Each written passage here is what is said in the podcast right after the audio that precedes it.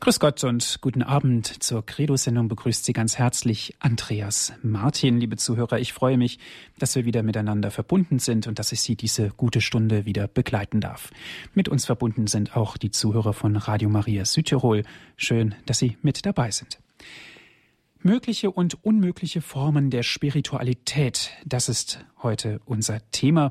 Liebe Zuhörer, wenn wir über Spiritualität sprechen, müssen wir uns oder müssten wir uns erstmal klar werden, woher überhaupt die Spiritualität kommt. Es ist angeknüpft auch an die Frage, ob die Spiritualität ein besonderes Wesensmerkmal von Menschen ist. Im Klartext müssten wir auch fragen, ob sie vielleicht von Anfang an in uns Menschen eingepflanzt oder gar verankert ist.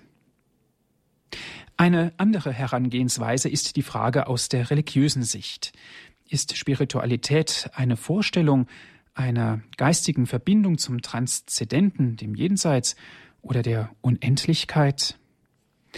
Es gibt viele Möglichkeiten, um erstens spirituell zu leben, damit auch spirituell zu sein, aber es gibt auch zweitens die unmöglichen Formen, die keine gesunde Spiritualität darstellen.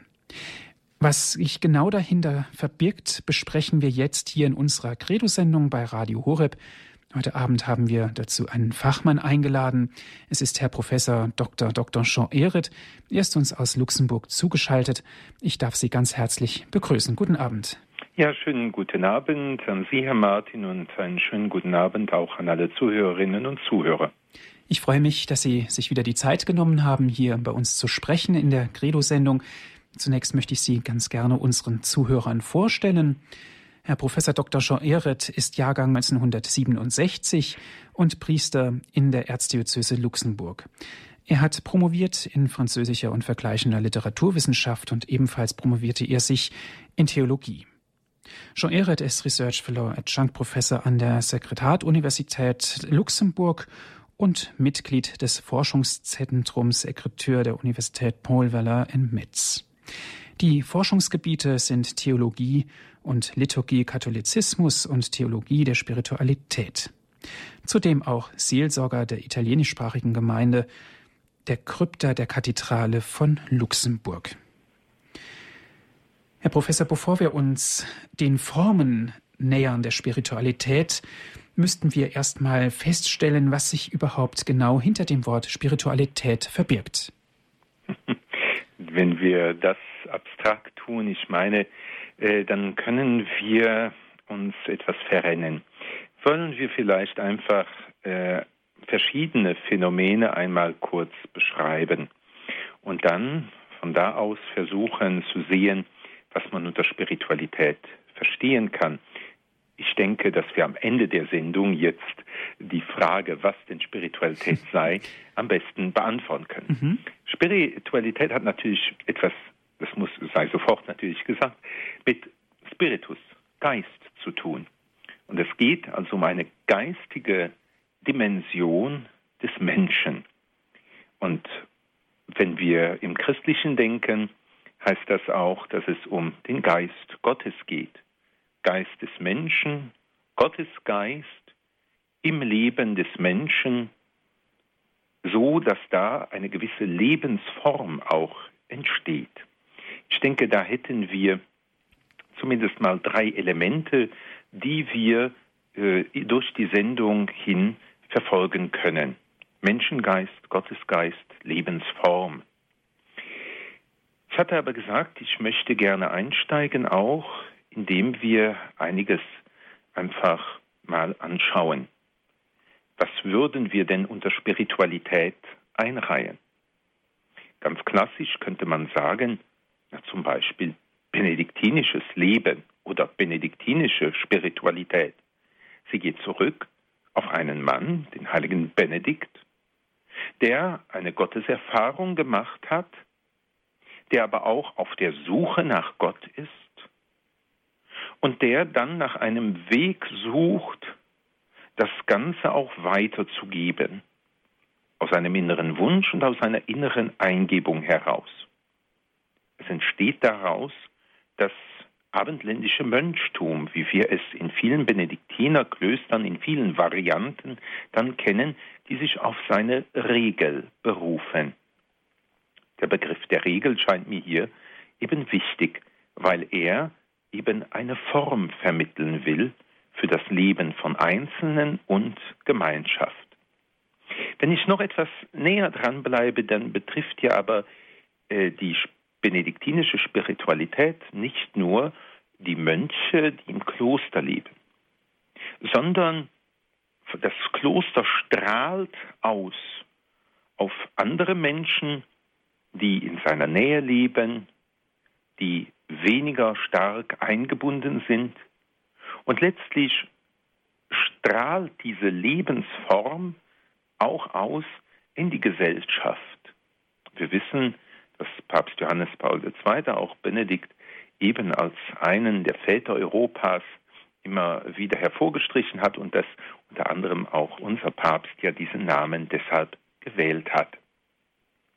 Und hier sehen wir es, wie Gottes Erfahrung, Gottes Suche dann aber auch weiter nach einer Form im Leben, die dem Ausdruck äh, gibt, sich finden und wie bei einer Gründergestalt wie dem heiligen Benedikt das dann eben auch Kreise zieht. Man könnte das ebenfalls tun mit dem heiligen Franziskus, nochmals ein Ordensgründer, hier kennen wir natürlich auch äh, sehr gut die Geschichte des jungen Franziskus, äh, der verschiedene Lebenswege äh, sucht, um sein Glück zu finden.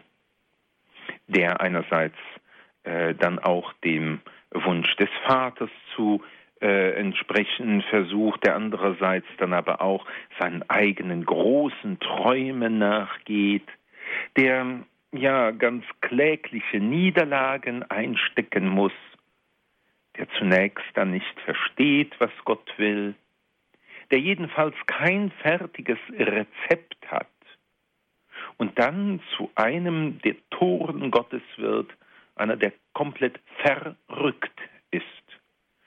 Also in dem Sinn, dass er in seiner Platz in der Gesellschaft auch herausgerückt, an einen anderen Ort gerückt ist, eine andere Form, eine andere Kohärenz herstellt, aber dann seinen Weg geht. Äh, bei Franz wird es natürlich sehr schwierig sein, am Ende äh, sein Leben in einer Form, in eine Regel zu bringen.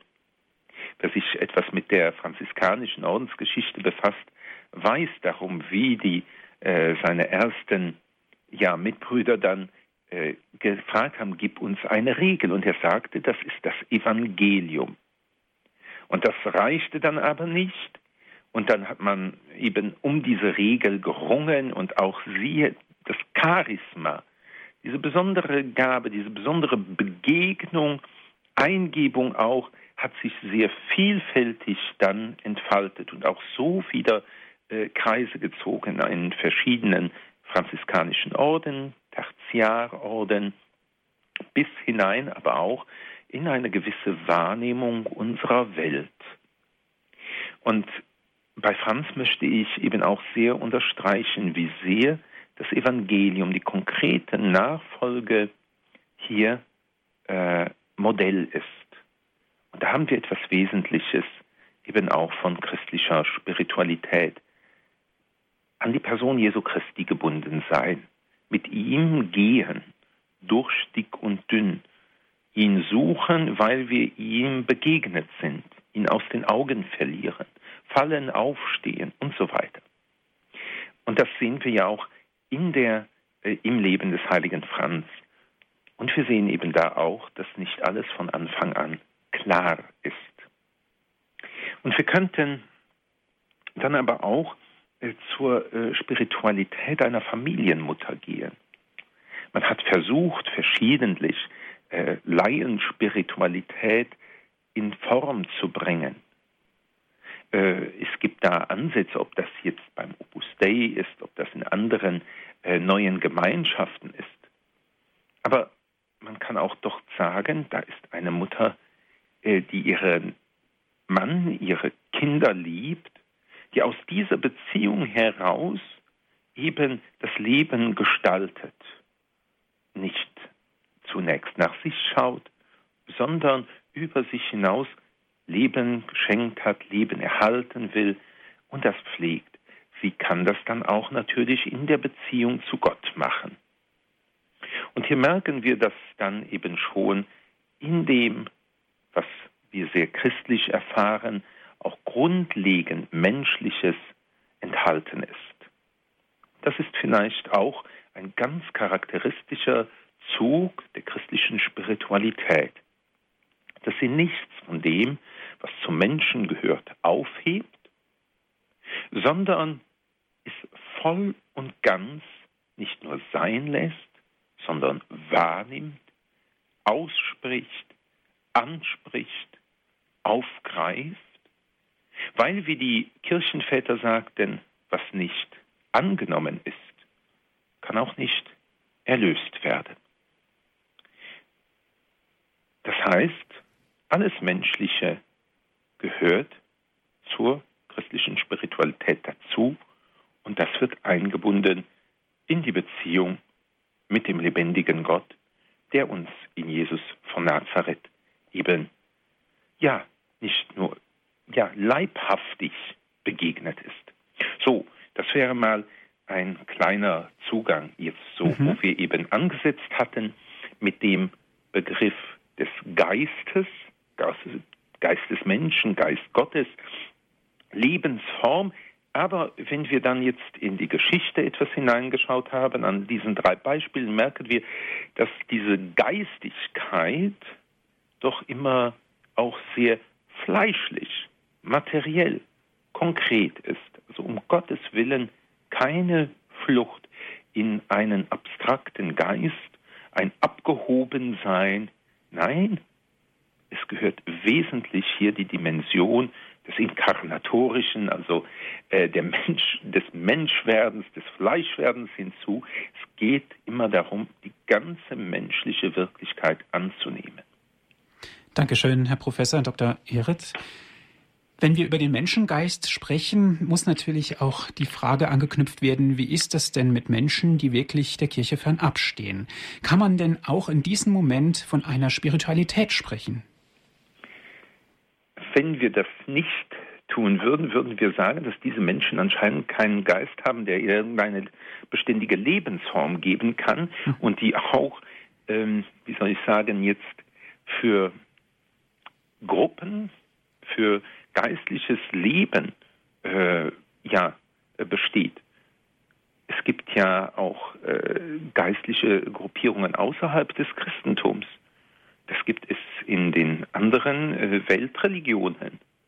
Und äh, auch ein Konfuzius ist jemand, der in einer eher philosophischen Weise dann aber und damit ja geistigen Weise nach Formgebung von Leben, vom konkreten Leben äh, sucht und der auch seine Jünger haben wird und der auch seine Anhänger haben wird. Also Spiritualität ist anthropologisch gesehen ein sehr umfassender Begriff. Das ist aber auch, das können wir als Christen sehr gerne so sehen, weil ja äh, Christus, wie gesagt, nichts vom Menschlichen aufhebt, sondern alles annimmt, einbindet in die Beziehung mit, mit Gott und das heißt eben erlöst, es sozusagen heimführt, zurückführt, aber auch erneuert, vertieft, da kommt, da wird schon etwas anderes daraus. Vielleicht muss man sich äh, die Frage stellen, was denn jetzt so allgemein menschliche Grundlagen sind.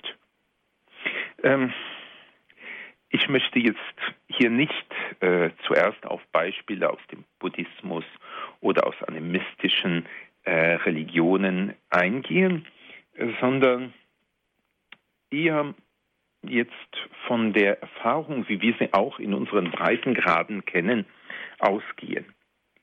Tatsächlich wird Spiritualität ja heute in sehr vielen Bereichen verwendet. selbst in Supermärkten, äh, die ein gewisses Bücherangebot haben, finden wir auch meistens eine Abteilung Spiritualität.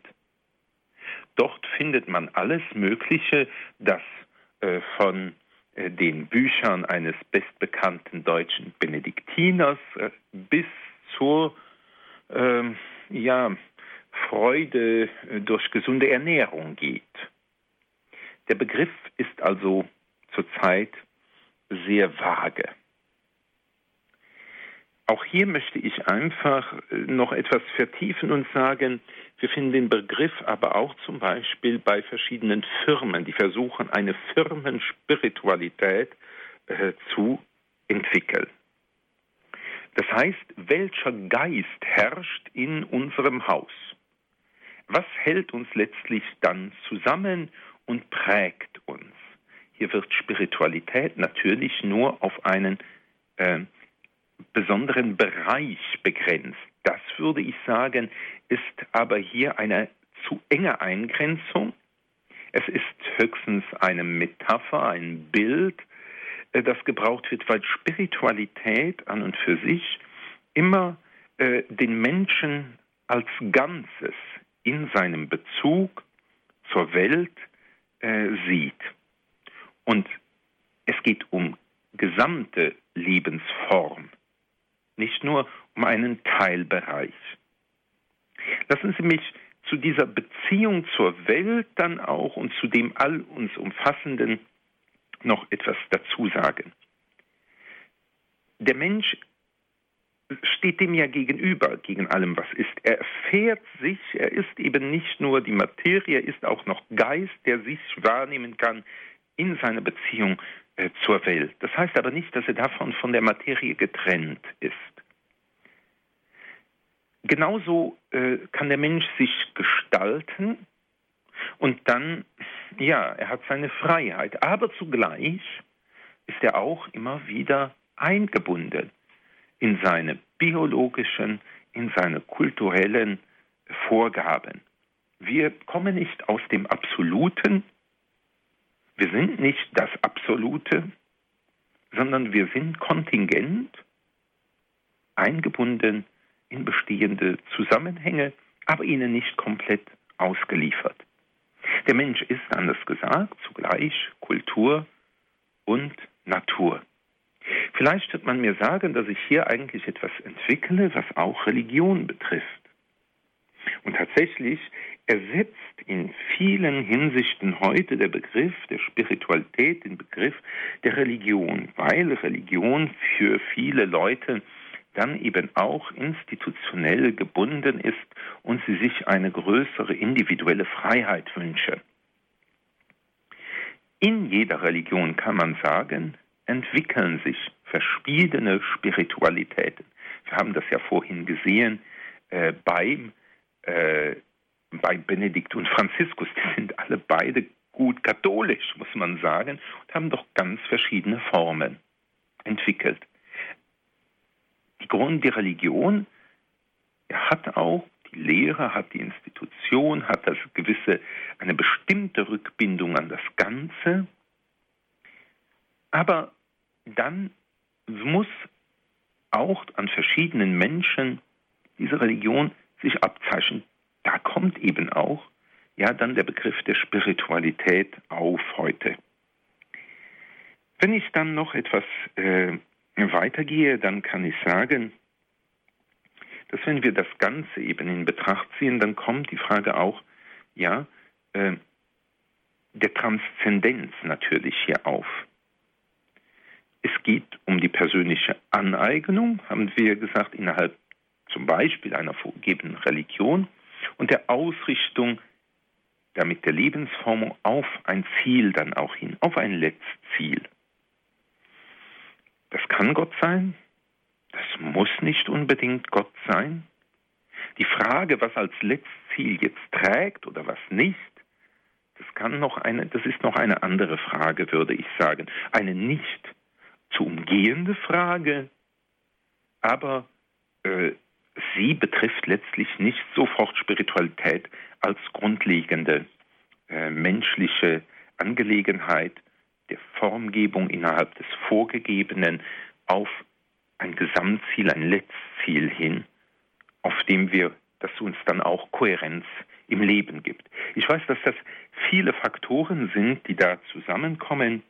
Mir ging es jetzt eigentlich äh, darum zu zeigen, wie vage der Begriff heute sehr oft verwendet wird, dann auch aufzuzeigen, dass wir Spiritualität jetzt nicht nur für Teilbereiche verwenden sollten und dann das etwas zu entfalten, wie jetzt Spiritualität als Gestaltgebung im äh, Leben äh, dann ausgerichtet sein kann. Herzlichen Dank bis hierhin, Herr Professor Dr. Ehret. Liebe Zuhörer, wenn Sie Fragen haben, gerne dürfen Sie anrufen, dürfen Sie sich melden hier in unser Studio, mitsprechen mit uns. Es geht um Spiritualität. Es geht um die möglichen und auch um die unmöglichen Formen der Spiritualität. Wir freuen uns auf Ihren Anruf.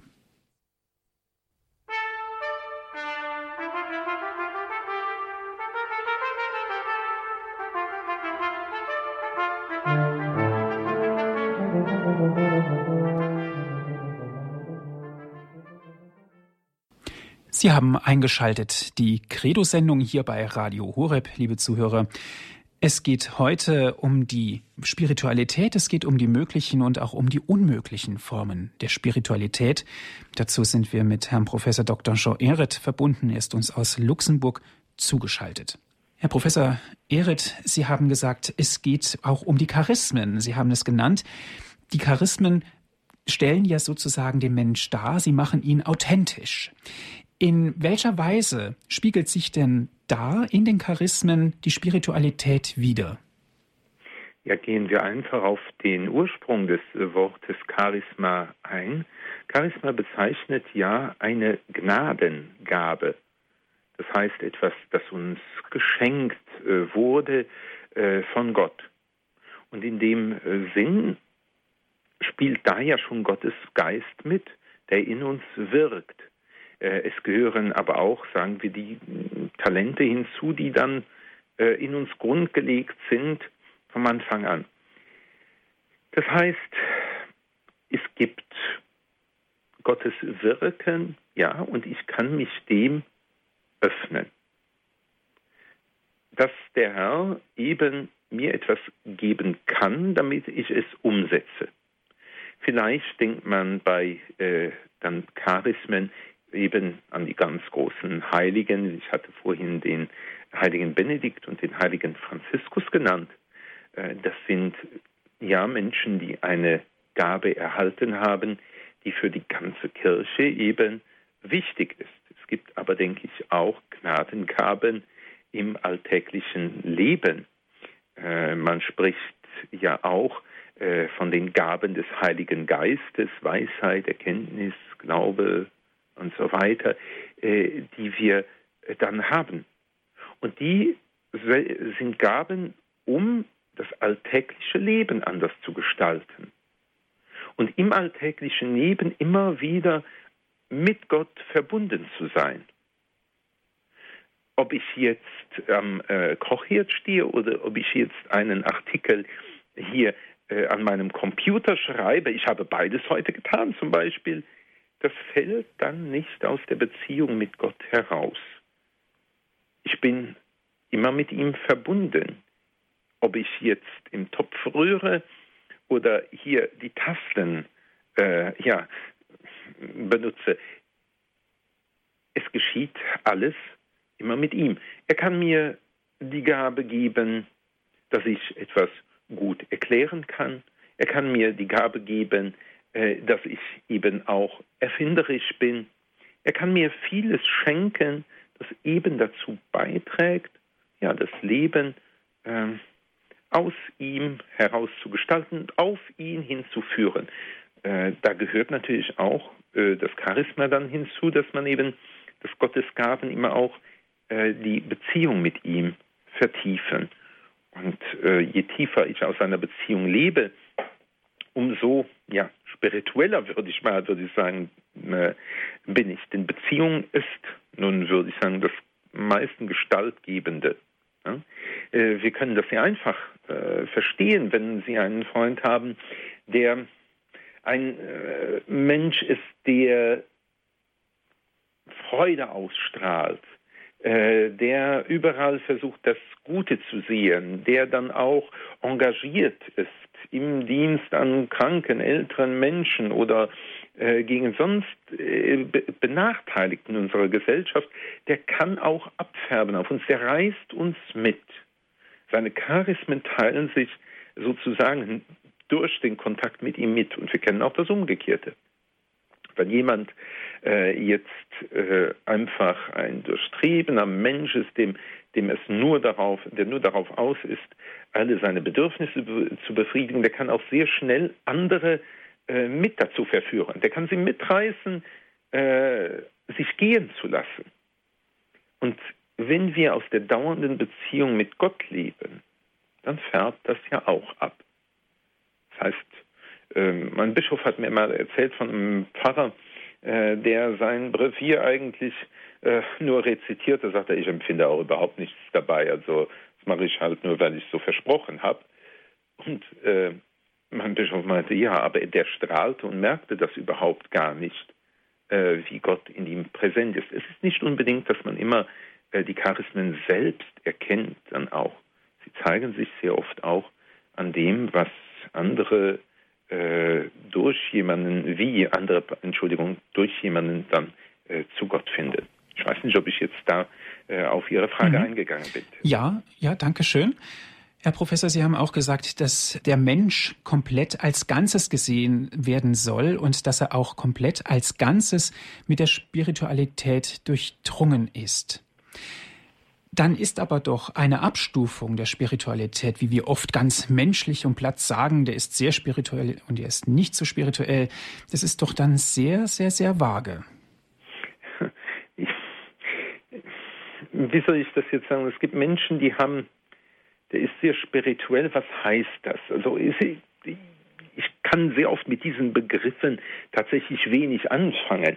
Dann meint man, der ist sehr spirituell, der betet sehr viel, hockt viel äh, in der Kirche oder so. Ähm, gut, der kann man sehr sagen, der ist sehr fromm. Das ist ja ein anderer Begriff nochmal, der dann mhm. äh, da auftaucht.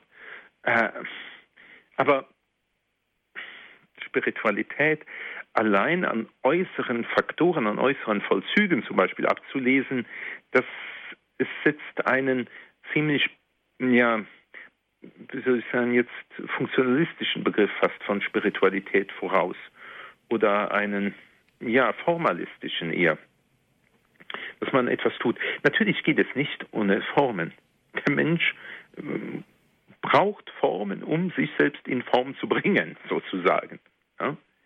Und weil wenn ich meinte, wir sollten alles mit einbeziehen, dann äh, möchte ich da auch zum Teil auf äh, ja, Formen, die mir doch suspekt vorkommen, äh, etwas zu sprechen kommen.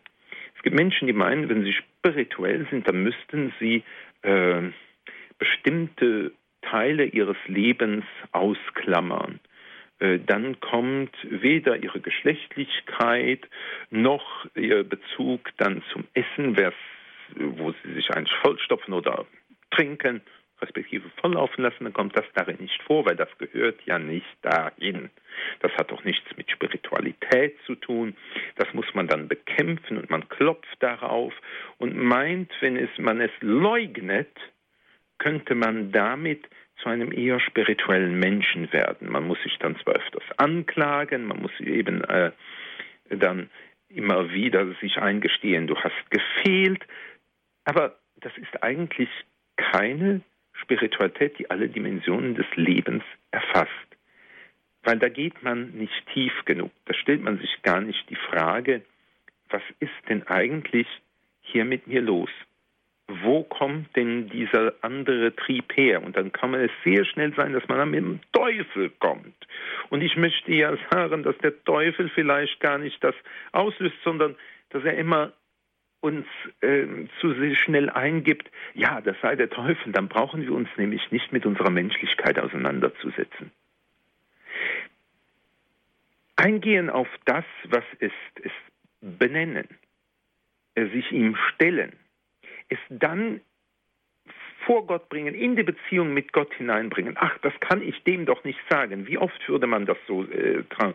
Wir trauen uns vielleicht vielen Menschen auch nicht äh, alles zu sagen. Und ich bin der Letzte, der hier plädiert für eine absolute Transparenz überall. Also, Gottes Willen. Aber es gibt geistliche Begleitung und da muss einfach der Raum gegeben sein, dass alles auf den Tisch kann. Nicht nur das, was schön ist und das, was eben dem Geiste Gottes entspricht, auch das noch nicht geformte. Deshalb mag ich ja auch die Geschichte des heiligen Franziskus so, äh, der dann mit seinen Wünschen umherläuft und alles. Das gehört schon zu seiner Spiritualität, zu seinem spirituellen, geistlichen, geistigen Weg dazu. Äh, sonst stimmt eben der Satz nicht, den ich am Anfang auch äh, schon genannt hatte, was nicht angenommen ist, kann nicht erlöst werden. Des Weiteren meinen ja auch manche, man wäre je spiritueller, je weniger man auf das äh, Materielle dann achtet und äh, kleben dann vielfach noch äh, sehr daran. Äh, ich meine, wir können da auf Zerrformen im Klerus, aber auch bei Laien zurückkommen. Überall äh, gibt es das. Dann meine ich, ist es doch wichtig, dass man eben immer wieder das Ganzheitliche sagt und alle Dinge auch ausspricht, einbringt. Das heißt nicht einfach alles sofort ja äh, rechtfertigt, aber es in die Formgebung mit einbezieht, in der Beziehung mit Gott. Dankeschön, Herr Professor Ehret. Spiritualität bei der Vorbereitung der Sendung habe ich das Wort auch in folgender Art und Weise zerpflückt, um es mal so auszudrücken. Und zwar zunächst spiegelt sich ja Spiritualität wieder in Geist, Emotion und auch in der Materie. Inwieweit ist denn die Spiritualität in diesen drei Abteilungen Geist, Emotion und Materie verankert? Die Spiritualität in Emotionen verankert, Geist, Spiritualität. Der Mensch ist immer äh, Geist und Materie. Der ist beides. Ja? Mhm. Aber äh, damit er sich, er muss sich ja Form geben. Er kann ja nicht einfach, ist, wie ich gesagt habe, nicht nur Natur, ist auch Kultur. Er ist derjenige, äh, der sich zum Teil schafft aus dem, was vorgegeben ist beides gehört zusammen. Dieses äh, Durchwachsen äh, des, des materiell Vorgegebenen durch das Geistige, äh, ja, das scheint mir da das Wichtige zu sein. Emotionen spielen natürlich auch mit, aber nicht nur äh, Emotionen, auch die Affektivität, das ist eher der äh, geistliche Verzug, der uns ähm, Dinge in Bezug auf das Ganze einordnen lässt. Äh, da spielt die Erinnerung mit, da spielt aber dann auch die, äh, der Verstand mit, das Denken. Äh, das sind die verschiedenen Geistesvermögen, die aufgegriffen werden und die auch immer mit einbezogen werden. Wenn Sie von Emotionen sprechen, dann äh, kann man sich natürlich auch sehr schön, das ist wiederum ich sehr spirituell, dann sehr schön hochschaukeln. Man kann auch äh, meinen, man käme äh, Gott näher, wenn man sich, das kann mit Gesängen sein, das kann mit Weihrauch sein, das kann mit Ritus sein, äh, hoch, ja, selber hochschaukelt. Das gehört auch zu uns dazu. Ich möchte das jetzt äh, gar nicht so abwertig äh, hinstellen. Aber das alleine äh, ist noch, heißt noch nicht, äh, ja, Gottesbegegnung heißt auch noch nicht Formgebung des Lebens. Das ist noch nicht gelebte Beziehung. Das sind momentane äh, Punkte, die dann ja ihre Tiefe letztlich in der Dauer zeigen müssen. Mhm. Liebe Zuhörer, gerne dürfen Sie sich mit einbringen. Es geht um die möglichen und unmöglichen Formen der Spiritualität. Herr Professor Dr. Ehret, eine erste Hörerin habe ich in der Leitung. Es ist Frau Felix. Sie ruft aus Bamberg an. Guten Abend. Guten Abend, Herr Professor. Guten Abend, liebe Radio Horeb Zuhörer. Ähm, ich möchte mich ganz herzlich bei Ihnen erstmal bedanken, äh, Herr Professor. Sie haben einen wunderschönen Satz gesagt. Ähm, wenn ich etwas nicht angenommen habe, kann es nicht erlöst werden. Also wir sind ja auch ich glaube beim heiligen Paulus steht, äh, mit dazu berufen, als getaufte Christen äh, ganz bewusst mit zu erlösen, an dem Kreuzesopfer Christi teilzuhaben, also wirklich unsere ganzen Beziehungen äh, auf dieser Welt, ob es zur Schöpfung, zu den Mitmenschen, zu mir selber und auch zu Gott natürlich ist, wirklich also tatkräftig zu unterstützen, dass völlige Erlösung stattfinden kann. Mhm. Und insofern äh, kann man auch sagen, ich meine, das ist jetzt ein gewagter Satz, aber ich denke, das müsste uns Christen eigentlich auszeichnen. Also gerade uns auch als Katholiken. Bei uns Christen darf es alles geben und es darf alles sein. Das ist natürlich sehr gewagt jetzt, aber ähm, in diesem Punkt alles anzunehmen, dann darf alles da sein. Dann grenze ich automatisch niemanden mehr aus. Und wenn ich das auch zum Beispiel in der Beichte, also ich kann jetzt da von meiner Erfahrung sprechen, da gibt es bestimmt ein, zwei Punkte, die muss ich leider Gottes immer wieder in die Beichte bringen. Und ich hätte die Punkte auch so gerne los. Und da denke ich mir, mein Gott, da arbeitet Gott auch an meinem Stolz. Ähm, dass ich selber aus mir was kann und ich kann eben aus mir gar nichts heraus. Und je mehr ich mich erkenne, desto mehr kann ich zu dem Gegenüber, ob es zu meinen Verwandten, zu meiner Familie, zu meiner Pfarrgemeinde, Arbeitsplatz, egal wem auch immer, wirklich liebevoll begegnen. Also annehmen und dann verliert man alle Zwänge, alle Ängste, alle Vorbehalte. Und das ist letztendlich ein Leben in der Liebe so wie Jesus uns das vorgelebt hat. Das wollte ich nur beitragen und ich bedanke mich ganz herzlich. Dankeschön, Frau Auf Felix, für den Anruf. Auf Wiederhören. Frau Felix, Sie tragen den Namen ja äh, richtig gut, nämlich Felix, die Glückliche und zugleich dann äh, auch, würde ich sagen, äh, es gibt ja auch den Satz der Felix Culpa, der glücklichen Schuld, einem äh, Exulten. Ich möchte darauf zurückkommen. Sie haben das schon sehr schön äh, zusammengefasst. Ja, bei uns darf es letztlich mal zunächst einfach alles geben. Der Satz, was nicht angenommen ist, kann nicht erlöst werden, äh, stammt nämlich tatsächlich aus der Christologie. Ich habe ihn hier übertragen auf das eigene geistliche Leben, weil wir mit Christus verbunden sind. Das Christus nimmt alles an. Er nimmt auch die Sünde des Menschen an. Paulus schreibt ja, er hat sich zur Sünde des Menschen gemacht. Er trägt sogar noch den Zorn Gottes für uns. Das ist Kreuzes Erlösung.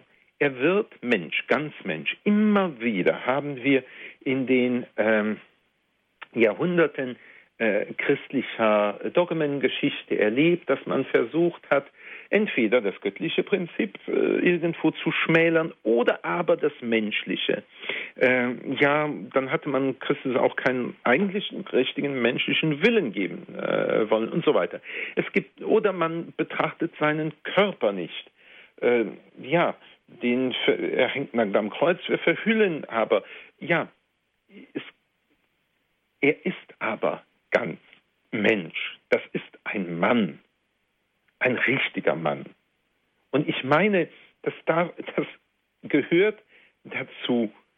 Und das ist zunächst einmal wirklich auch die Zusage, dass wir selbst bei uns ganz als Mensch zu Hause sein müssen. Und dann merken wir natürlich, weil wir auch von der Sünde geprägt sind, von der Erbschuld, wir leben nicht äh, in Harmonie mit Gott und wir leben auch nicht in Harmonie miteinander. Wir sind davon geprägt. Wir sind dann auch noch von unserer eigenen aktuellen Sünde geprägt, die uns dann auch, ja, äh, wie Steine im Weg liegt, die wir mitschleppen. Und von ihren Konsequenzen, die man auch nicht mit einer Beichte immer äh, los wird in der Zeit. Äh, das aber zunächst einmal geht es darum, das wahrzunehmen. Spiritualität, christliche Spiritualität hat sehr viel mit Wahrnehmung dessen, was ist, zu tun. Aus dem inkarnatorischen Prinzip her. Ganz genau. Und da ist es nicht zuerst das darf oder das darf doch nicht, sondern es ist. Und das ist eine Grundlage. Äh, an der man nicht vorbeikommt. Sie haben dann äh, auch äh, noch das persönlich äh, etwas gesagt, dass es die Punkte gibt, die man äh, immer dann wieder in die Beichte einbringen muss. Äh, das ist, sind bei verschiedenen Leuten ganz unterschiedliche Punkte.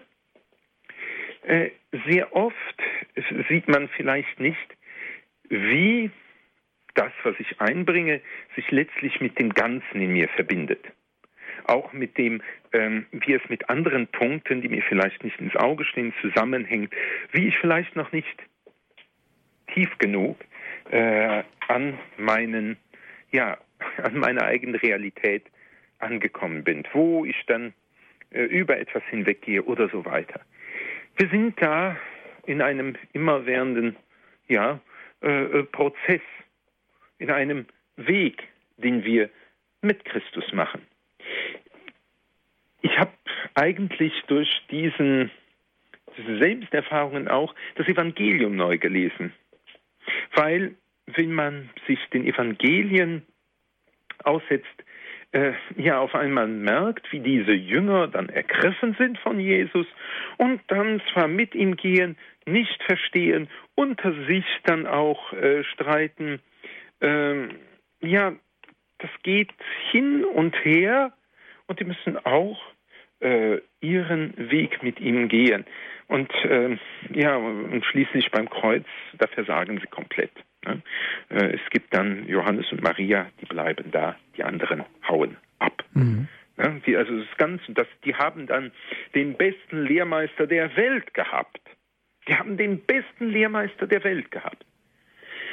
Dann kommt aber nochmals die Begegnung mit ihm und eine, ja, auch nach diesem Zusammenbruch, aus diesem Hinfallen, aus diesem Endstation, ja, dann werden sie auf einmal fähig, doch ihr Leben auch hinzugeben. Und ich glaube nicht, dass die alle ganz triumphalistisch da äh, sich dann hinrichten haben lassen. Das, äh, aber es ist gegangen dann und sie sind in dem Sinn treu geblieben. Andere äh, in der Kirchengeschichte sind das nicht geblieben. Es gibt eine Geschichtsschreibung unserer neutestamentlichen Figuren, aber auch der Heiligen, äh, die stellt, die glorifiziert sie, die stellt sie als große Persönlichkeiten dar und die hat große Tradition, eine solche Geschichtsschreibung. Aber sie klammert damit auch das Scheitern, das Ringen, das Unvollständige aus.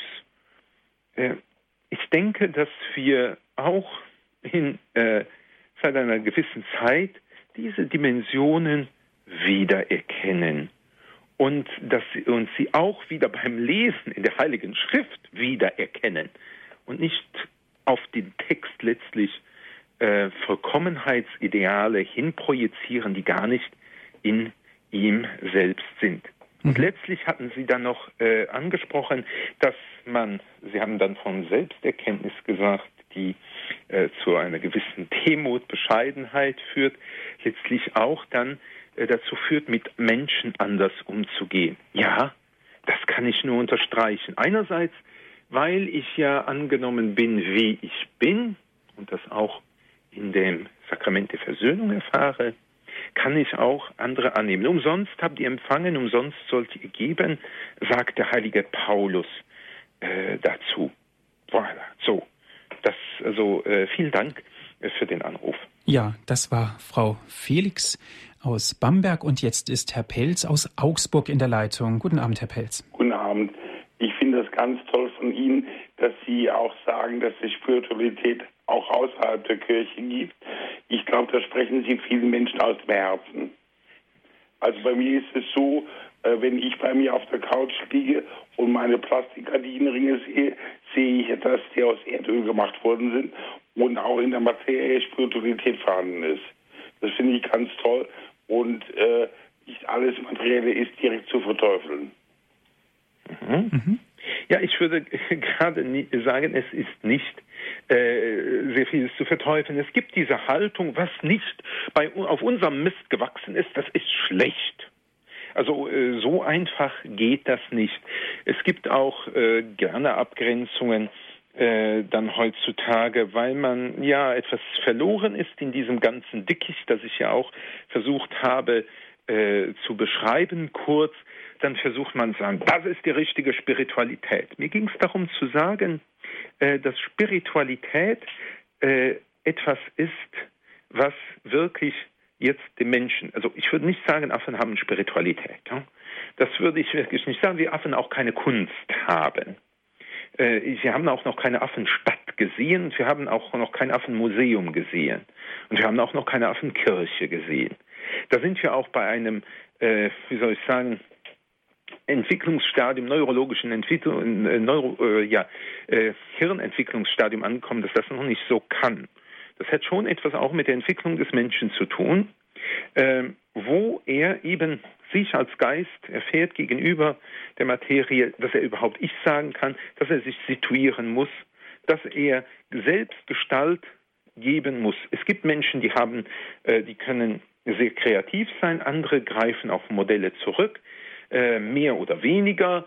Äh, das gehört alles dazu. Und wenn wir eben nach Asien oder in andere Kulturen hineingehen, dann sehen wir ja, wie Menschen sich auch da bemühen, ihr Leben nicht nur dem Zufall zu überlassen, sondern es äh, in die Hand nehmen, gestalten, das aber auch tun, indem sie eben üben. Da gehören ja verschiedene Formen dann auch dazu von Übungen, äh, wie sie äh, sich dann reinigen äh, und wie sie ja nach Erlösung äh, zum Teil dann auch äh, streben.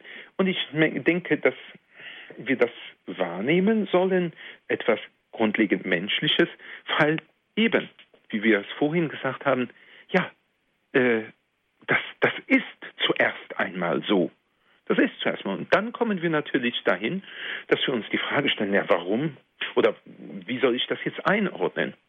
Und da kommt auch für den äh, Christen ja die Frage, ja, was mache ich denn damit? Äh, Probiere ich das jetzt auch ein bisschen hiervon aus, ein bisschen buddhistische Meditation und so weiter.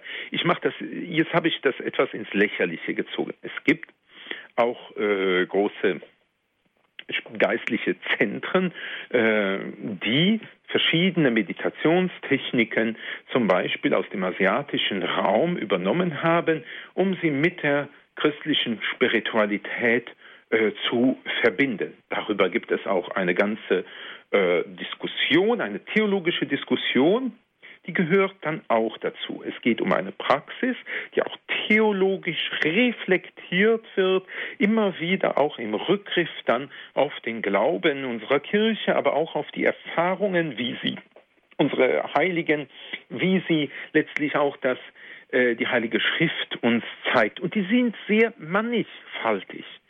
Äh, wer sich etwas im Bereich der Mystik zum Beispiel auskennt, der weiß, äh, wie viel verschiedene Art und Weise der Mensch doch die Vereinigung mit Gott sucht, wie er sie auch sehr unterschiedlich eben erleben kann. Also äh, ja, ich möchte das nochmal unterstreichen. Spiritualität ist zunächst ein anthropologisches, ein menschliches Phänomen.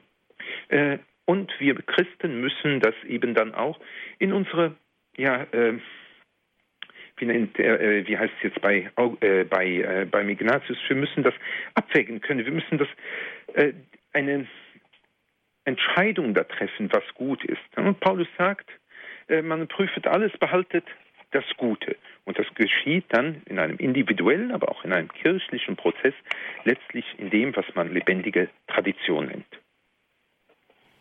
Dankeschön für Ihre ausführliche Antwort. Dankeschön, Herr Pelz, ja. für Ihren Anruf. Alles Gute für Sie. Eine nächste anonyme Hörerin habe ich in der Leitung. Guten Abend. Ja, guten Abend. Also ich möchte sagen, ich habe auch eine besondere Spiritualität mal mitgemacht. Es sollte eine innere, Rein seelische Reinigung sein. Aber das war ein großer Irrweg. Jetzt was anderes. Ich äh, ich möchte jetzt gerne wissen, Unterschied zwischen Alten und Neues Testament. Bei, da, äh, bei David habe ich gelesen, dass es, äh, äh da gibt es die Bibelstelle, ich weiß sie aber nicht ganz genau, weil er eben den, äh, den Mann es, äh, ja, der Frau hat, getötet hat, ja. hat töten lassen. Das Schwert wird von nun an nicht von deinem Hause weichen. Ob das jetzt, wenn ich äh, äh, etwas Schlimmes gemacht habe. Ob das dann laut Neuem Testament, weil wir ja Jesus haben, auch sowas möglich ist. Hier kommen wir natürlich jetzt zur Beziehung äh, zu Gott. Wie ist diese Beziehung gestaltet? Und Sie haben jetzt hier natürlich auch die Frage nach der Strafe Gottes für etwas, was ich getan habe, gestellt. Habe ich Sie richtig verstanden damit? Auch ein Teil von mir, aber er hat halt schlecht gehandelt. Ja, ja, aber es geht Ihnen um die Frage nach der Strafe Gottes. Ja, ja. Genau, also. Jetzt äh, kann, stellt man sich natürlich, es gibt sehr viele Menschen, da sind wir dann auch bei einer Form von Spiritualität. Ich kenne das auch aus der äh, Pfarreiseelsorge. Ich gebe ein paar Beispiele. Äh, wenn Mensch, da stirbt jemand und das ist ungerecht, weil der hat doch nichts getan, äh, als so, als ob dann die Krankheit jetzt, äh, weil sie uns wehtut, immer Strafe sein müsste. Das ist auch ein Verhältnis, also als würde Gott uns da immer, würden wir so an einem Faden hängen und der würde dann mal da zupfen. Und äh, da kommen wir in sehr komische äh, Ideen hinein. Oder es gibt äh, jemanden, der verliert seine Arbeit und sagt dann auch, äh, warum straft mich Gott denn so? Und er sagt dann, äh, was habe ich denn getan? Andere äh, tun aber vieles, was schlecht ist. Äh, und äh, ja, äh, nehmen Geld, äh, verprassen alles, kümmern sich nicht um die Familie und so weiter. Und denen geht es gut. Dann greife ich noch auf etwas zurück aus dem alten Katechismus. Da gab es eine Frage, ich kenne die jetzt nicht mehr ganz auswendig. Warum schenkt Gott den Sündern zeitliches äh, Glück? Äh, und dann heißt es irgendwie, weil er sie nicht in der Ewigkeit für das wenig Gute, das sie getan haben, belohnen kann.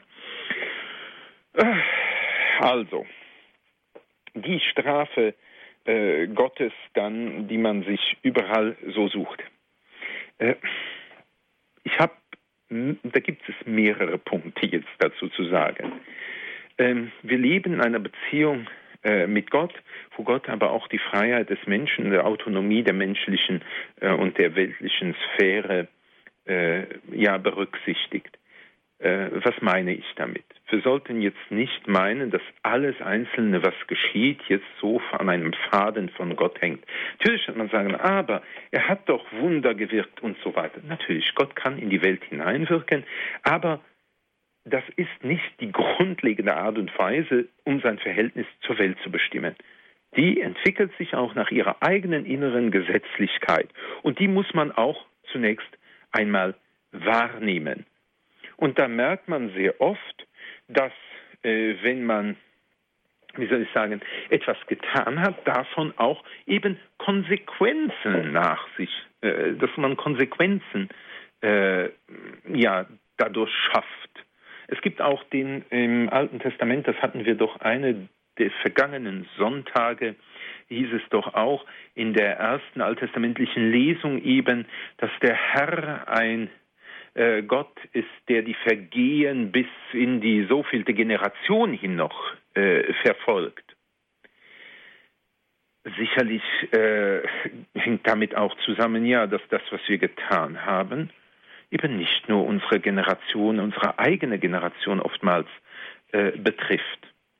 Aber wenn wir jetzt nur mit Strafe denken würden, nochmals, ich möchte sagen, dass Gott die Autonomie der Welt zunächst auch einmal wahrnimmt und dass wir dann auch mal hinschauen sollten, was da alles ist. Viele kommen mit Strafe Gottes und wollen einfach nicht sehen, was tatsächlich hier innerweltliche Zusammenhänge sind, die äh, zu dem führen, was man erfährt. Zweitens, Gott ist derjenige, der auch im Alten Testament immer wieder äh, einlenkt, sich dann auch äh, wieder als der Gütige zeigt. Der Zorn Gottes hatten, den hatten wir doch jetzt auch noch an diesem Sonntag in der ersten alttestamentlichen äh, Lesung, wo es dann auf einmal, und dann gab es keine Heilung mehr, heißt es dort. Und dann müssen die ins Exil, aber nach 70 Jahren, äh, dann holt der Herr sie selbst wieder zurück. Was geschieht da? Er lässt sie physisch das erfahren, was sie selbst heraufbeschworen haben, letztlich die Trennung von ihm. Na, du willst deinen eigenen Weg dann gehen, du meinst, du müsstest andere Götter auf die gleiche Ebene stellen wie mich, sie haben den Gräuel begangen und so weiter. Also, äh, mir reißt dann, wird das jetzt äh, tatsächlich mal Exil. Ihr seid aus dem gelobten Land heraus, ihr seid ohne Tempel, das heißt letztlich sitzt ihr komplett in der Fremde und habt die tiefste Heimat äh, dann äh, verloren. Er führt sie dann aber wieder zurück. Wir können das Ganze, und das ist dann aber mein letzter Punkt, äh, nur verstehen, wenn wir aufs Kreuz schauen. Vergessen Sie nicht, dass Christus derjenige ist, der den Kelch des Zornes eben austrinkt. Er trägt diesen Zorn Gottes, der nicht der Zorn eines Despoten ist, so nach dem Prinzip, du hast jetzt hier etwas getan, was ich dir verboten habe, und deshalb werfe ich dich jetzt alle. Nein, es ist der Zorn Gottes ist und die Strafe ist sehr oft dann, dass ihr mit dem mit Eltern zu vergleichen, die ihren Sohn haben, der Droge nimmt, sie sehen, wie er sich selbst zerstört und die mit allen Mitteln versuchen, ihn dann zurückzuholen. Hm? Äh, der Zorn Gottes wird von Christus am Kreuz getragen. Er ist einerseits macht er sich zur Sünde und er trinkt den Kelch des Zornes Gottes und übernimmt für uns alles. Und wir wenden uns zu ihm hin und wissen, dass er letztlich der Heilbringende ist. Ich will, äh, es gibt die allzu schnelle Gegenübersetzung vom strafenden Gott und vom barmherzigen Gott. Die Lesung vom letzten Sonntag zeigt es nochmal. Der barmherzige Gott es ist auch, der dann straft und der zurückführt. Aber äh, bitte, wir sollten es nicht meinen, das sei immer gleich so physisch. Äh, die Strafe Gottes liegt oftmals oder der Rückzug Gottes, äh, wenn sie dann da ist. Ich zähle sehr viel auf seine Geduld, muss ich sagen, auf sein Ausharren, weil wir uns ja ihm immer zuwenden wieder. Äh, der ist doch derjenige, äh, de, de, es ist immer der eine und der gleiche Gott. Also bitte keine Dichotomie, äh, der strafende Gott im Alten, der Barmherzige im Neuen. Das ist Quatsch. Die Bibel hält davon nicht hin. Und großes Vertrauen auf seine Liebe, mit, mit großem Elan sich äh, Christus an den Hals werfen, würde ich sagen. Das ist so die, ja, einfach, Herr, also bei allem und eingestehen und so wie bei der Samariterin. Er hat, er hat mich dazu geführt, dass ich die ganze Wahrheit sage. Und wenn ich bei ihm bin und doch die Wahrheit sage, dann, dann bin ich auf der gewonnenen Seite. Wunderbar. Dankeschön. Dankeschön auch für Ihren Anruf. Alles Gute für Sie. Herzlichen Dank, Herr Professor Dr. Ehret, dass Sie für uns da waren, für uns gesprochen haben über die Spiritualität und auch über die Formen und auch über die unmöglichen Formen. Einen gewissen Eifer haben wir vernommen, so wie Sie es auch vorhin ausgedrückt haben, sich Jesus an den Hals zu werfen. Das ist natürlich ein ganz wunderbares Bild. Ja, ich muss schon sagen, Herr Martin, wissen Sie, wenn man das etwas systematisch versucht äh, darzulegen, klingt das immer etwas kühl. Mhm. Äh, das gehört, diese Reflexion gehört aber meines Erachtens nach wesentlich äh, zu einer christlichen Spiritualität hinzu. Thomas von Aquin ist ein sehr großer Denker und er ist ein sehr mystischer Mensch. Man soll sollte das zumindest nicht gegeneinander ausspielen. Ne? Ja. Denn das scheint mir manchmal äh, doch sehr hilfreich, wenn man sich darauf besinnt und meint und nicht meint, äh, Theologie, äh, Spiritualität käme ohne Theologie aus. Genauso wenig aber kommt Theologie ohne gelebte Gottesbeziehung aus. Das ist keine Religionswissenschaft. Wenn äh, wir nicht, wie in, es in Dei Verbum eben steht, Theologie aus der gelebten, auch in der Kirche gelebten Gottesbeziehung äh, spricht, ich meine, dann wird sie ja hohles Wort äh, und äh, ja, dann ist sie nicht verankert. Mhm. Sie wird nicht gegenständlich, das ist wahr. Dankeschön, dass Sie sich die Zeit genommen haben, Herr Professor. Gerne. Und liebe Zuhörer, wenn Sie diese Sendung noch einmal nachhören möchten, ich lade Sie ein, bestellen Sie sich einen CD-Mitschnitt. Das geht ganz einfach rufen Sie unseren CD-Dienst an. Die Telefonnummer lautet 08323 9675120 08323 9675120 und von außerhalb Deutschlands bitte 0049 vorab wählen. Ein Anruf genügt. Gerne schicken wir Ihnen dann kostenlos einen CD-Mitschnitt zu. Ganz einfach geht es auch über unsere Internetseite www.horeb.org. Das ist unsere Internetadresse. Noch einmal www.horeb.org. Dort gibt es die Sendung als Podcast zum Herunterladen auf Ihrem Computer.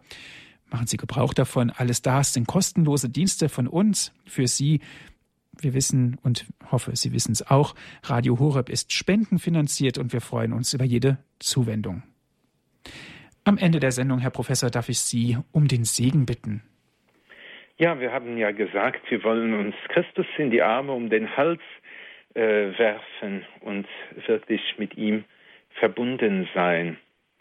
Äh, wir wollen auch die Fürsprache seiner Mutter und unserer Mutter Maria anrufen sie möge für uns Fürsprache halten, sie möge uns manchmal auch bei der Hand einfach nehmen und uns zu ihm führen und sagen, du sag's ihm. Auf das eben die Gegenwart Christi in ihrer aller Leben wachse. Dazu möge sie der gute, dreifaltige Gott segnen, der Vater und der Sohn und der Heilige Geist. Amen. Amen. Es verabschiedet sich Andreas Martin.